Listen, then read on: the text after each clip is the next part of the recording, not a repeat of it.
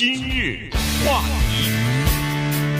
欢迎收听由中讯和高宁为您主持的今日话题。呃，快到年底了哈，尤其是明年就是二零二零年了。一到一个整年的时候呢，有的时候呃，人们在总结一个事情的时候呢，它就不是跨一年，而是跨十年了哈。回顾一下过去十年的一些重大的事件，那么有一些事件呢，我们发现实际上是从一个非常小的，一开始并不引引人注意的一些。呃，小的事情开始的结果变成了一场运动，变成了一个不仅是不仅是涉及到自己的这个国家，甚至影响到整个全球的这么一些轰轰烈烈的事情啊。所以今天呢，我们来跟大家稍微回顾一下过去十年里边，呃，这个《华盛顿邮报》啊，它总结了几个重大的这个国际事件。但是都是由一些小的事情所引起的。对，这当中呢也有我们家的一些事件哈。但是呃，总的来说呢，他们都有一个共同的特点，那就是都是由看似是一个不会变成大事的事情，引发出了大事。有的大事甚至是历史性的大事。一九零五年，维也纳美术学院拒绝了一个学生的申请，他们万万没想到，这一个拒绝会改写人类历史。那个学生的名字叫希特勒。嗯，波士顿港湾当时停的那一艘装满了茶的船，没想到会被倾翻在港湾当中。倾翻他们的人也没想到，美国独立战争由此打响。帕里斯勾引了海伦，导致十年的特洛伊战争。所有的这一切都是在那个个人在做一个决定的时候，或者是一个组织在做一个决定的时候，他没有预期到。接下来会引发的重大的事件，所以历史呢，它就是这么的有趣啊。有时候它看似存在着某些偶然的事件，看似有很多小的事件，但是最终呢，一个个人的决定或者是一个组织的决定，就能够引发出很大的事情来。根据《华盛顿邮报》的呃编排呢，他编的第一个事情就是二零一零年，那就是。十呃十二月份的时候，九九年之前嘛，九年之前，嗯，有一个叫 Anthony Weiner 的人，这个人呢，慢慢的会被历史忘记。不过好在才十年，我们没有忘记他。他是纽约州的联邦众议员。他有一天晚上不知道哪根筋搭错了，发出了一张照片给一个女孩子，而且那个女孩子还是一个很年轻的女孩子，未成年，未成年的女孩子。这张照片照的是他的下半身，应该是没穿内裤还是穿了内裤了？应该应该是穿着内裤，穿着内裤的下半身。他呢跟这个女孩子也没有见过面，就是在网上调情，发了一张这张照片。他应该万万没有想到，这一个动作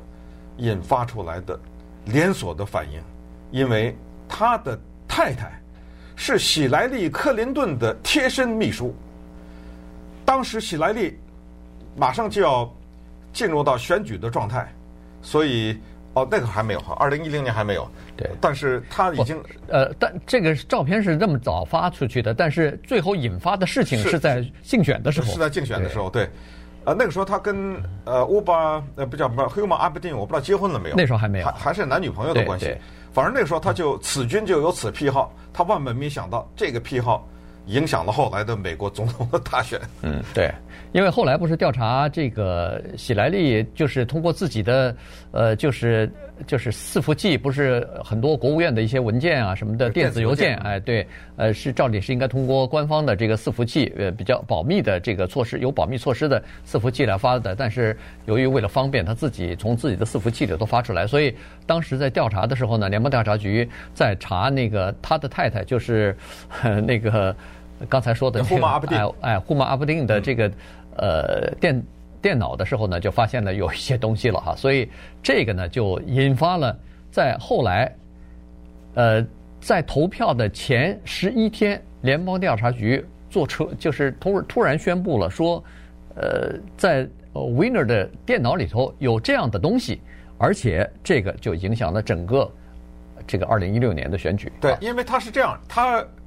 也十年以前，就是九年多以前，他就发了那些个照片。是，后来被发现了以后呢，灰溜溜的啊，他还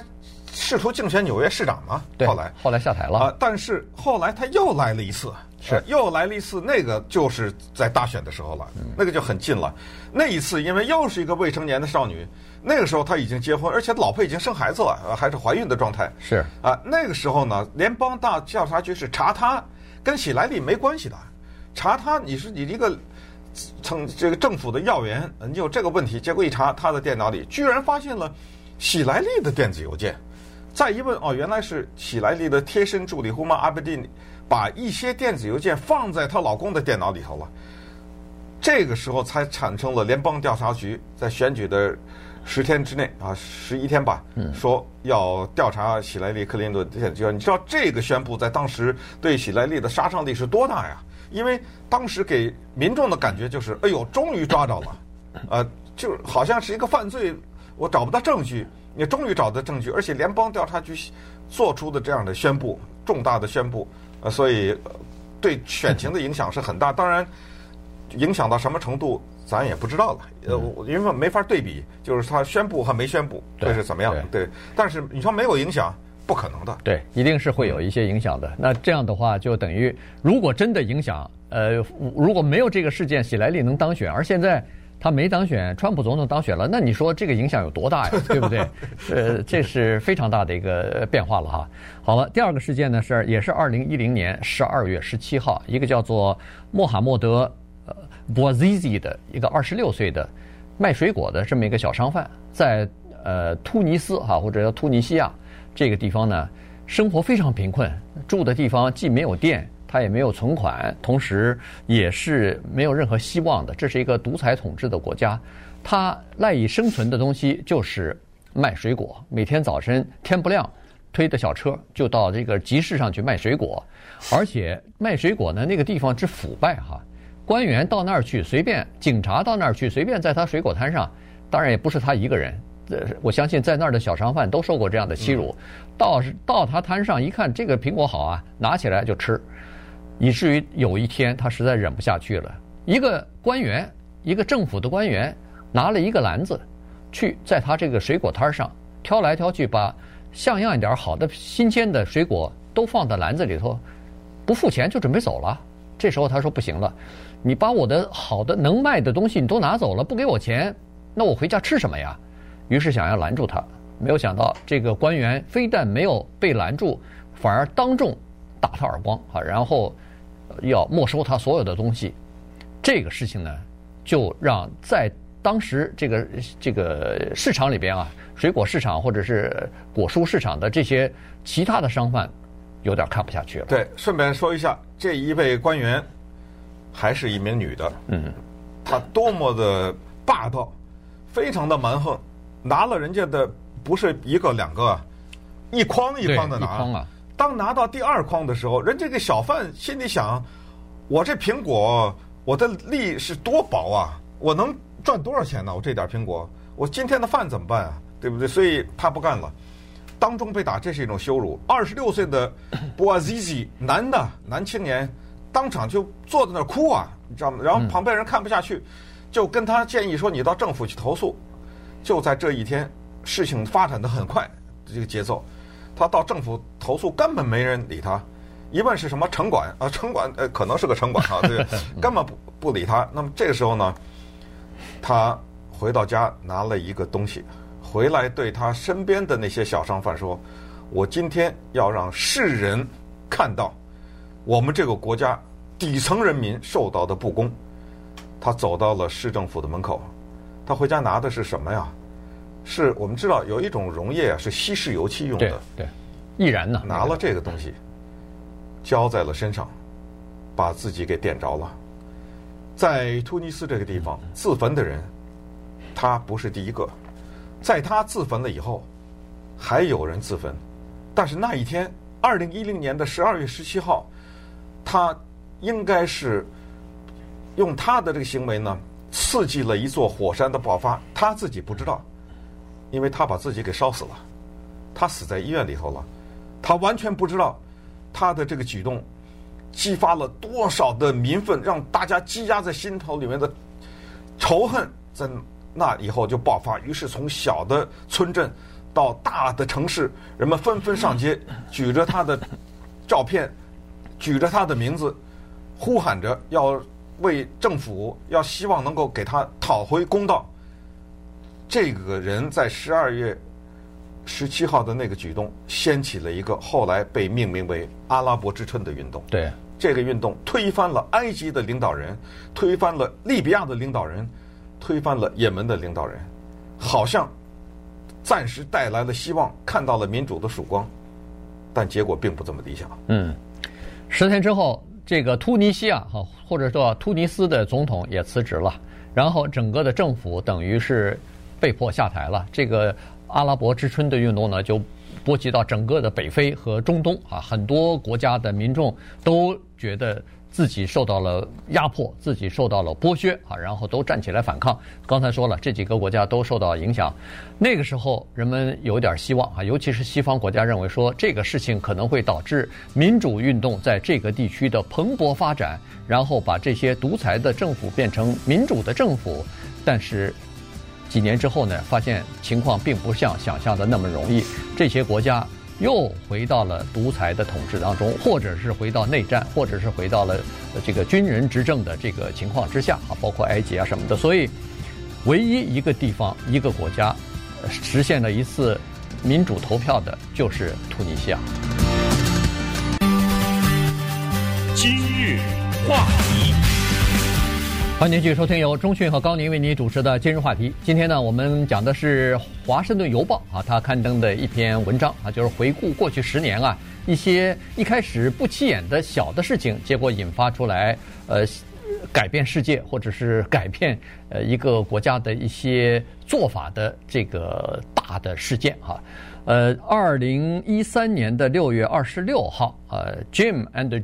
呃，John 啊，呃，John 啊，这两个人呢，呃，他们是在一起生活了二十一年的同性恋。呃，这个 John 呢，他已经呃患有一种呃疾病哈，Lou Gehrig 这种疾病，哎、呃，就是一种肌肉萎缩，所以呢，他病的已经相当严重了，已经没有办法下床了，呃，基本上就是躺在床上，自已经不太能够自理了哈。所以这个时候呢，他们两个人在这个卧室里边看电视的时候，发现。呃，最高法院当时做出一个裁决来说，是联邦政府不能够阻止或者是阻碍同性恋结婚这件事情。呃，因为这样做的话是属于违法的。这两这个消息他们看了以后呢，相当的振奋。呃，然后呢，可能这两人已经生活了太久了，所以在他去世之前呢，这个 Jim 啊想跟他办一场婚礼。于是两个人就飞到了马里兰州啊，去申请结婚证，正式的呃同性恋要结婚了。因为他们原来是住，他们是住在这个辛辛那提啊，俄亥俄州的，所以呢，俄亥俄这个地方呃同性恋婚姻还是违法的，所以呢，他们跑到马里兰州去，而且到了马里兰州办了这个结婚证，因为他有病嘛，据说他连飞机都没有下，就把这个证办好了。办好以后，待了几天以后就回来了，这事儿就算结束了吧。他们两人认为说，回到俄俄亥俄州，反正也已经结婚了，呃，已经完成了他们的这个二十多二十年的这个梦想了，结束了吧？哎，这事儿还没结束呢。对，因为我们刚才说的六月份的最高法院的裁决只是在联邦的这个层次，也就是说，联邦政府从法律上认可一对同性的人结婚，这个是属于合法的婚姻。那么这里面涉及到联邦的税啊、联邦的法律之类的。都是没问题的，可是呢，州也有税啊，州也有法律啊，对，州可以不承认，所以，呃，这事情呢，就是一个特别有趣的情况，就像是大麻一样，今天包括加利福尼亚州大麻都合法，在联邦政府那不合法，嗯，呃，有些是反过来，联邦合法，州不合法，但是他们并不觉得这有什么问题，直到有一天，他们回到了俄亥俄结婚了以后，大概四天五天以后呢。有一个民权律师找来了，说我在一个聚会上啊，听说了你们的名字，我想跟你们见个面。那是一个礼拜二，这个律师就来了。来以后，他手里拿了一个俄亥俄州的空白的死亡证书，一拉出来，把他们俩吓一跳。你怎么带带这个来看我们？啊，他说：“对，你看一看，这是我们俄亥俄州的死亡证明信。因为我知道，John 他的生命啊，可能已经进入到弥留之际啊。”可是，在我们俄亥俄州，如果 John 他去世的话，在法律上他是单身，他是一个未婚状态，那相关的所有的一切的法律都会受到影响，甚至我想这里面可能有些遗产继承啊之类的这方面的问题。那在这种情况之下呢，这个律师就是说，你们想不想做一些动作，修改一下我们俄亥俄州的法律？那当时呢，他们两个想到，哎呦，这不行，这个万一他死了的话。那万一我这里面又涉及到很多复杂的法律的程序的话怎么办？他们就说好，那这个律师是我代表你们。那是九月份的时候，十月份的时候呢，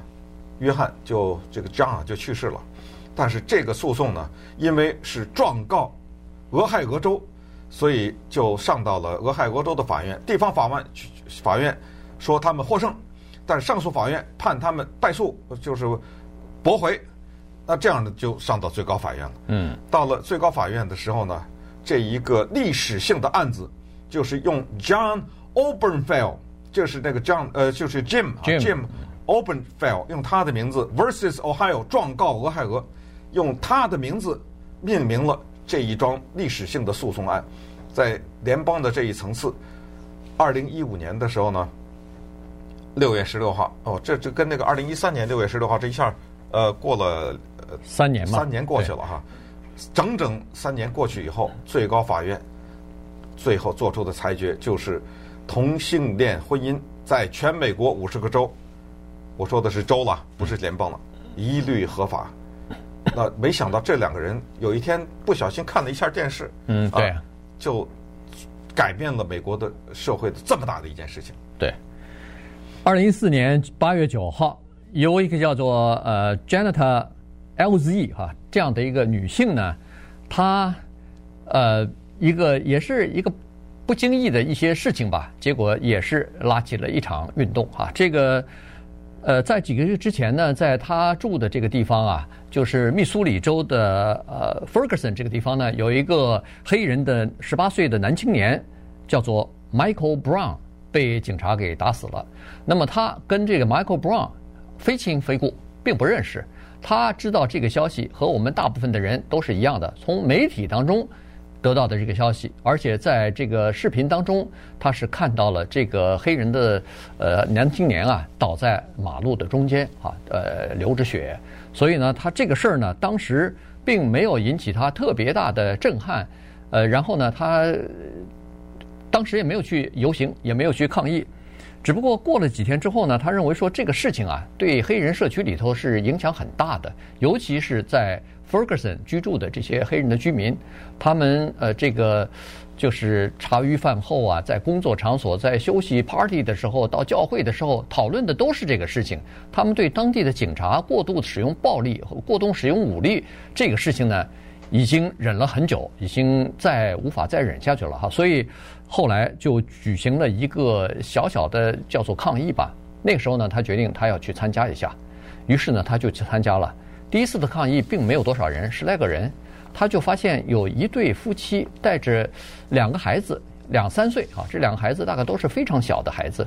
这两个孩子反复的在这个场所，他们待了整个的一天哈。这两个孩子显然是认识那个 Michael Brown 的。反复的在说 Michael Brown Brown 被打死了，Michael 被打死了。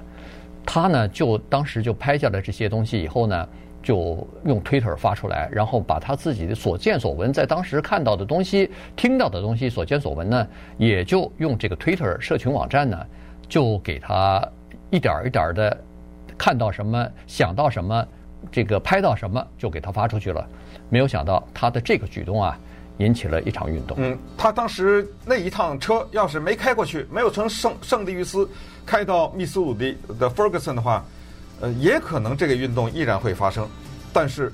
因为他去了，他看到了，而且呢，他一个接一个的发推文，不停的发推文。我们知道，在 Twitter 上面，你要有一个 Hashtag，就是那个井字啊。嗯。你要写你这个推文主要是关注什么东西？啊，当时他一个一个的发了推文以后呢，他也没想到。他推动的一个运动，叫做“黑人的命也是命”。嗯，呃，这个事情后来一直到了什么 NBA 的球员呐，一直到了呃全美国啊，很多的地方，包括美国美式橄榄球队员那个 Kaepernick 啊，单膝下跪啊等等啊，所有的这一些，呃，对于警察暴力和或者是枪杀呃，手无寸铁的黑人这个事情呢，引起了全国的，甚至可以说是全世界的反响。就居然跟这个 Janetta Elsie 这么一个平平凡凡的女性有关。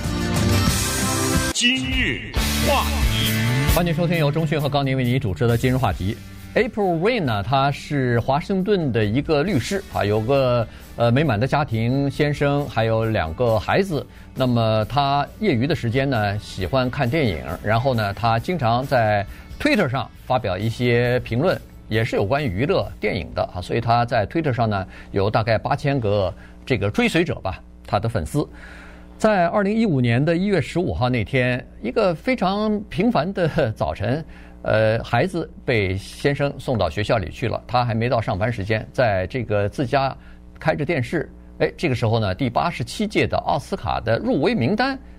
已经公布了，他就在那个电视上就听着这个入围名单，还一个一个的名字在念，呃，什么 Julian Moore，什么 Steve Carell，呃，Bradley Cooper 啊，什么这个 Edward Norton 啊，听着听着，他突然意识到说，哎，他因为对这个娱乐界很熟嘛，对电影很熟。怎么没有有色人种啊？怎么没有我们黑人的？这时候呢，他手就拿到了他的手机，然后在他 Twitter 上就打了个井字号，然后就说：“奥斯卡怎么这么白呀？”那这个事情呢，一下子就在全美国，包括这个好莱坞，引起了非常大的反响和震动。对，为什么那一年值得提呢？因为那一年啊，有一个非常重要的电影叫《Selma》。这就是讲马丁·路德·金率领着美国的黑人，还有大量的白人也加入了。呃，那一次民权运动的啊，那一次著名的游行，那个电影呢，在当时那 那一年啊，几乎是 任何的主要的提名都没有，什么电影啊、导演呐、演员呐、是一律没有啊。他当时就是奇怪，说有这么一个重要的电影，居然被。好莱坞电影学院如此之忽视，所以他也没想说自己的这一个小小的推文会怎么样，他只是写了一个叫 “Oscar So White”。注意啊，这个在英文当中呢有一种笑话的构成，就是这个笑话啊，就是要什么什么 so 什么什么 that 什么什么，就是说这个东西如此之白，以至于什么什么，这个东西如此之黑，以至于什么什么，呃。嗯，我现在马上想一个例子，比如说，啊，这么说吧，就是说这个如此之黑，我伸出手来，连我的手指都看不到。嗯，呃，就，但是这个不可笑啊，你要把它变得可笑一点，就是说这个房间如此之黑，呃，以至于呃，我连我自己的什么什么都摸不到了，什么之类的，反正就是他后面跟了一串这个东西。他本来是想说让这个叫接龙。就是大家跟着在后头接接笑话，呃，果然呢，就有一些人接了，说奥斯卡如此之白，以至于这些笑话呢，我都不翻译，原因是翻译成中文一律不可笑。对，因为啊，因为它背后它需要有大量的文化的一些背景要解释半天，但是后面跟了很多的这种接龙，就是奥斯卡如此之白，以至于呃白人都已经不觉得白了，反正大概就这意思嘛，就反正就是。后面跟了很多，他到了这个时候还是觉得这是一个玩笑，因为奥斯卡啊，跟他一个华盛顿律师的距离差太大了，呃，他能怎么样呢？就是万万没有想到，我们老用万万没想到，就是这么回事儿。你知道，这小人物、小事情就是这样。他的这么一个推文的一个跟踪或者是一个接龙，掀起了一个运动，叫做奥斯卡太白了。而这个运动的具体呈现是什么？首先，美国电影影艺学院道歉，道歉完了以后，宣布重新来组合他的影艺学院的人，而且要必须得有多少多少是少数族裔啊，多少多少，而且后来在颁奖的时候还要把他请去。嗯。第二年颁奖的时候要请这这个请他去，而且呢，我们看到了奥斯卡的评委会。里面的主要的成员进行了大面积的改革，而且人数增加了，少数族裔，包括亚裔，对，都进去了，都是因为这一个黑人女性的一个推文。嗯，好了，时间再到二零一七年的秋天啊，这个时候呢，呃，一个演员叫 Ashley Judd，这个演员呢，他实际上啊，在自己的圈子里边的，包括他的什么家人呐，他的朋友啊，呃，他的制片呐，什么等等啊，他都曾经告诉他们一件事儿，发生过的一件事儿。这一说都是二十多年前了，他就说，呃，这个 Weinstein 啊。这个呃是当时好莱坞一个重量级的呃制片人和一个电影人，他在二十多年前曾经是在一次邀请他去参加一个他认为说是一个呃很算是一个正式的一个工作的这么一个呃呃就参加晚餐吧工作会议吧哎晚哎然后结果想要对他性侵啊这个事情呢他跟很多人说过。而且呢，这个事儿呢，他认为说说也没关系，原因是这已经是业内的公开的秘密了。不光是他，好多人都有过类似的这个情况啊，包括这个 Weinstein 身边的有些人，呃，就是他的这个工作，呃，比如说他的助手啊什么的，有的时候他会见别人的时候，约见别人的时候，这些助手都会提醒那些人，尤其是一个年轻的女性，哎，你当心点啊，别单独跟他在一起啊，别喝酒啊，等等。都会提醒别人，这就说明他的这个名声已经坏到什么程度了。但是呢，二零一七年九月份呃，这个秋天的时候呢，他呃不经意的被这个《纽约时报》的两个记者给接触了，问他愿不愿意站出来，第一次实名举报或者是实名投诉这个 Weinstein。嗯，这两个他说让我想一想，对，这两个记者就是后来我们在今日话题节目当中给大家重点介绍的 Jody Cantor，还有嗯叫什么？Megan 啊，对，Megan Twohey 这两个人写的那本著名的书叫 She Said 啊，他说记者的嗅觉非常的敏锐，当时他们已经呃已经敏感的意识到在娱乐圈里女性受性侵的情况如此之普遍，以以至于可以。追溯到一十二十年以前，而 Ashley Judd 他的那骚扰是发生在二十年以前。嗯，所以呃，当时《纽约时报》的这两个记者敲他家门的时候，他当时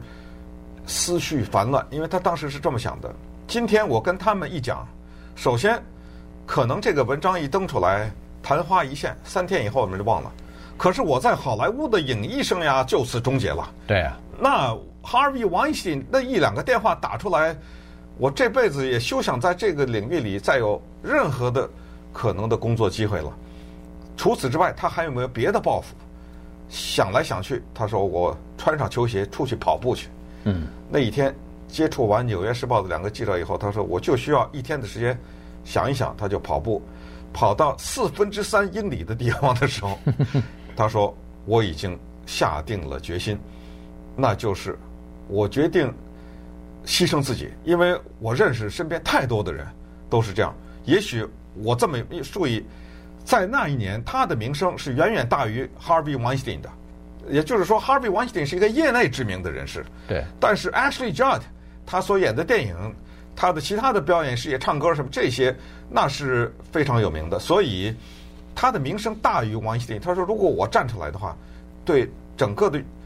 其他的女性会起一个带动作用，但是他也是万万没有想到，他的这一个决定就是说了一个字，yes，呃，就人家问他要不要公布他的真名举报，他说 yes，就事后掀起了一个叫“我也是受害者”的运动，叫做 Me Too。嗯，这不仅是在美国了，这个是全球性的哈，这个 Me Too 的运动就这么轰轰烈烈的。呃，掀起来了。这个 Ashley Judd 呢，是呃，就是引发这个运动的第一个人。呃，然后二零一八年六月二十二号呢，在一个餐馆里边发生了这样的一件事情哈。这个餐馆呢非常的小，叫做呃 The Red Hen 哈，这么一个这叫什么红红母鸡餐馆哈，一共只有二十六个座位，很小的一个餐馆，就在这个呃弗吉尼亚州的一个镇上头哈，所以呢。这一天呢，这个老板没在餐馆，他的厨师给他打了一通电话。